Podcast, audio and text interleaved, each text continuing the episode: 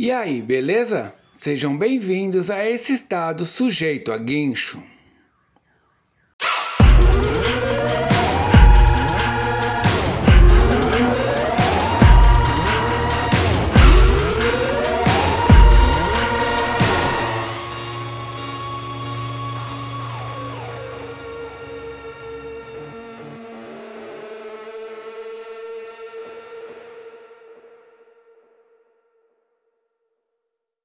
No episódio de hoje vamos falar sobre o livro A Queda do Céu, Palavras de um Xamã em Anomami, livro de Davi Kopenawa.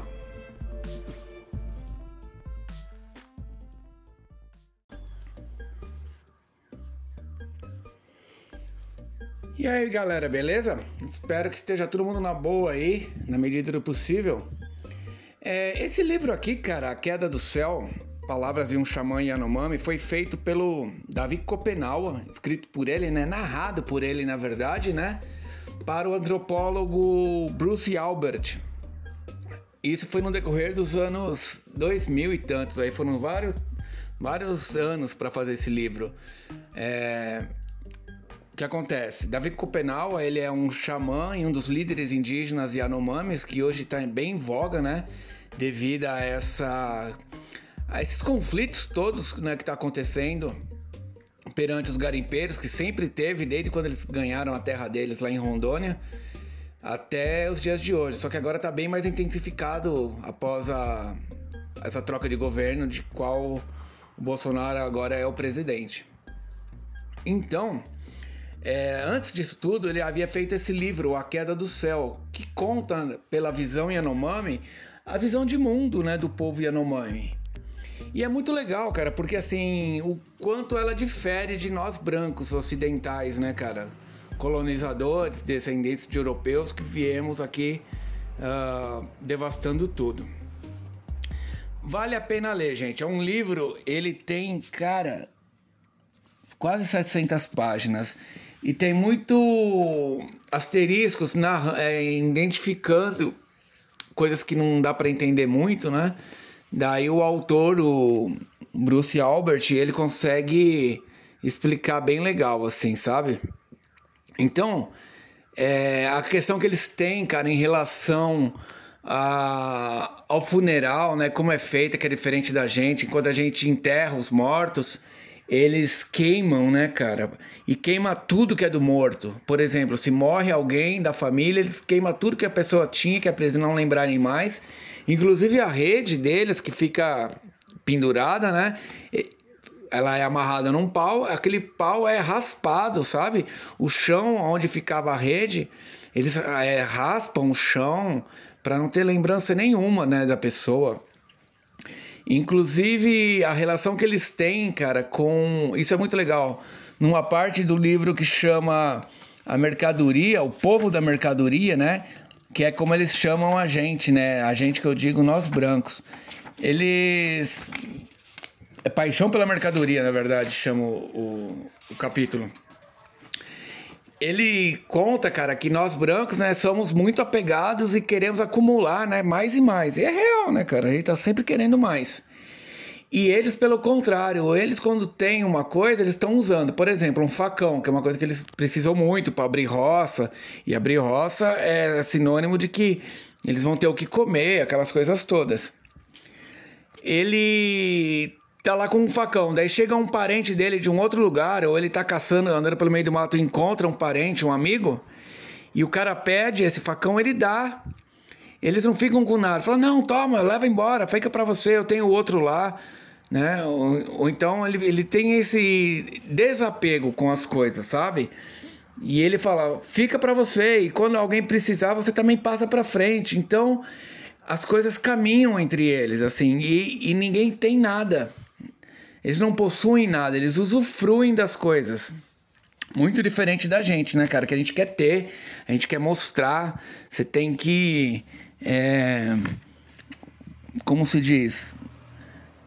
É, você é quem é baseado no que você tem, né, cara?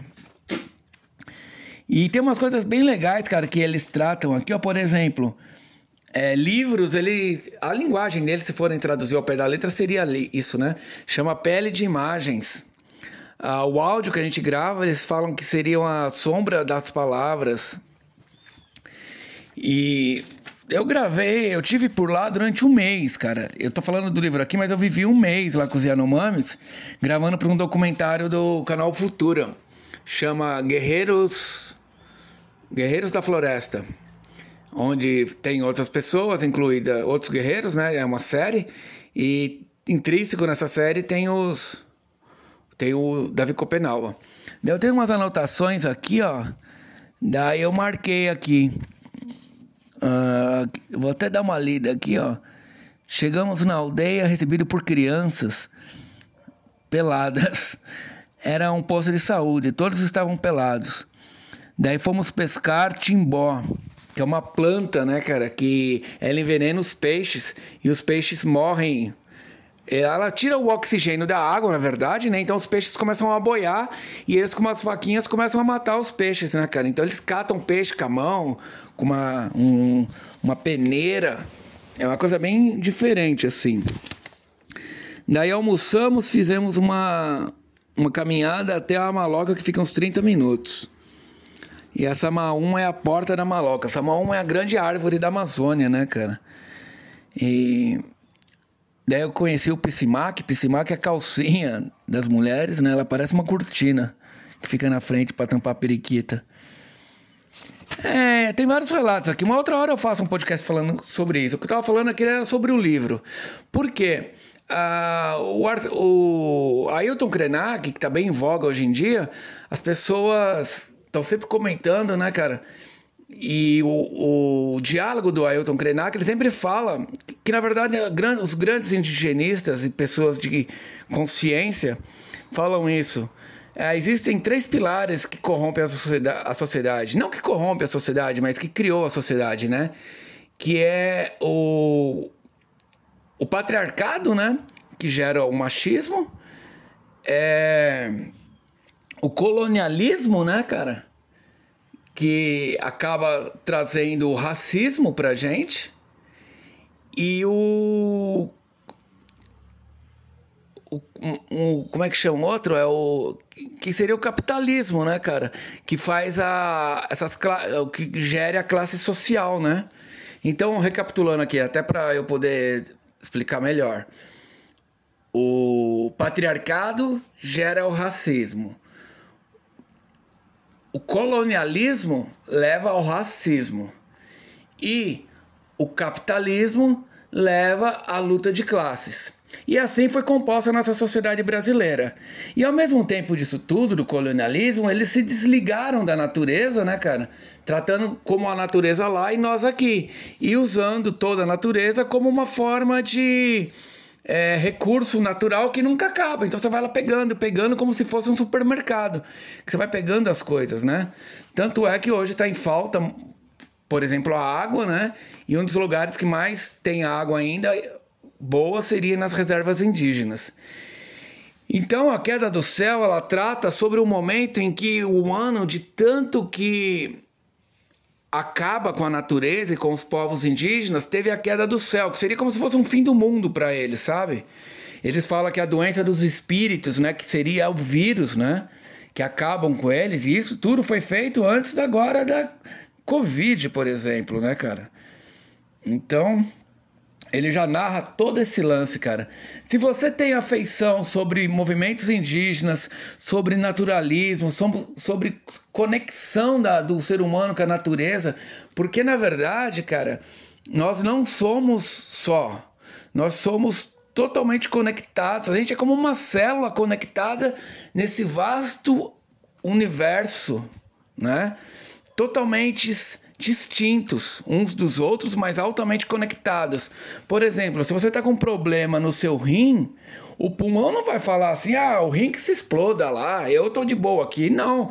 Se o rim está com problema, ele vai avariar o corpo todo, você vai vir a morrer. Da mesma forma o planeta. Se tem uma parte do planeta que está com problema, no caso a temperatura está muito alta, todo o resto do planeta sofre. É como um corpo, né, cara? Então ele fala muito sobre isso, cara. Realmente é uma aula esse livro, A Queda do Céu. Vou ler só a, contracapa aqui, ó. A queda do céu é um acontecimento científico incontestável que levará suspeito alguns anos para ser devidamente assimilado pela comunidade antropológica. Mas espero que todos os seus leitores saibam identificar de imediato o acontecimento político e espiritual muito mais amplo de, e de muito grave significação que ele representa.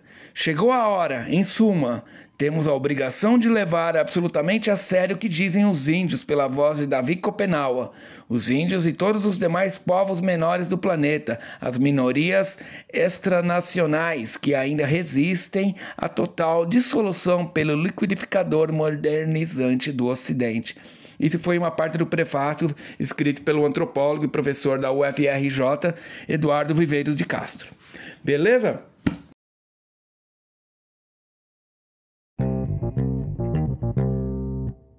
Então, ficando por aqui nesse episódio do Sujeito a Guincho. Em um breve momento estaremos de volta aqui.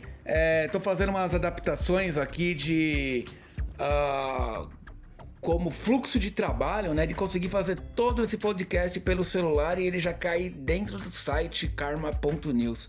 Sensacional isso, né? Se você gosta do conteúdo, quer dar uma força aí, entra lá em karma.news. Karma soletrando seria C-A-R-M-A.N-E-W-S, karma.news. Lá você vai encontrar a parte apoie e vai ter dados para você fazer uma, um, uma doação via PayPal ou Pix que é rapidão, não é não? Então, é nós. Espero que esse conteúdo te ajude em alguma coisa e que você possa sempre estar tá beneficiando alguém. Falou!